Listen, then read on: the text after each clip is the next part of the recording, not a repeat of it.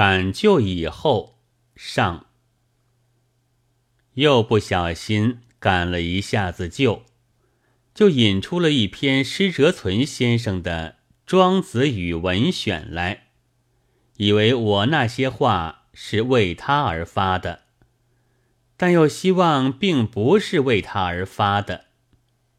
我愿意有几句声明。那篇感旧是并非为施先生而做的，然而可以有施先生在里面。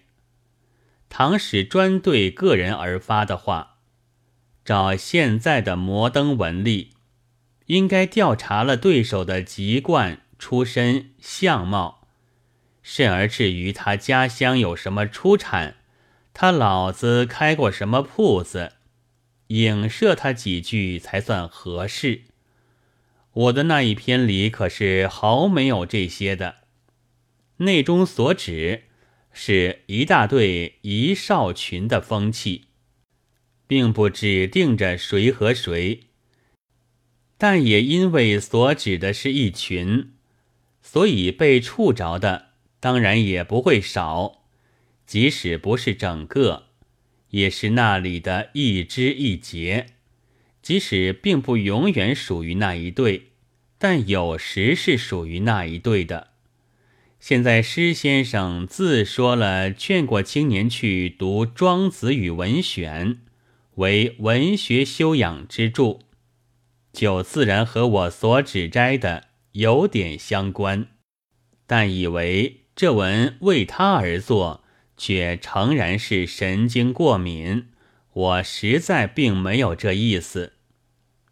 不过，这是在施先生没有说明他的意见之前的话，现在却连着相关也有些疏远了，因为我所指摘的，倒是比较顽固的一少群，标准还要高一点。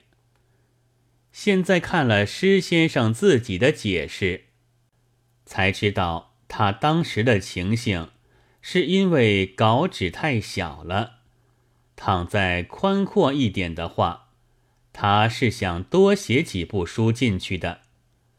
才知道，他先前的履历是从国文教员转到编杂志，觉得青年人的文章太拙直。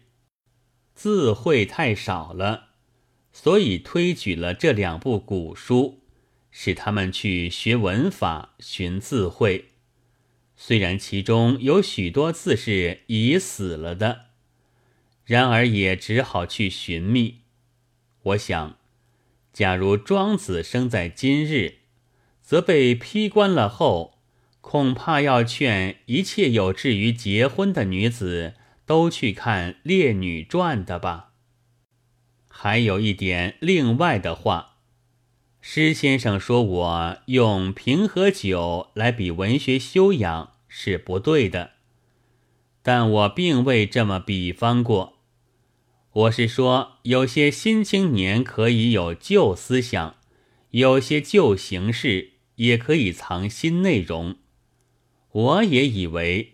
新文学和旧文学这中间不能有截然的分界，然而有蜕变，有比较的偏向，而且正因为不能以何者为分界，所以也没有了第三种人的立场。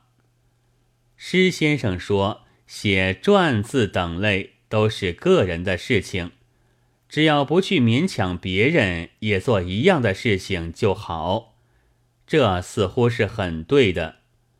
然而，中学生和投稿者是他们自己个人的文章太拙直，字会太少，却并没有勉强别人都去做字会少而文法拙直的文章。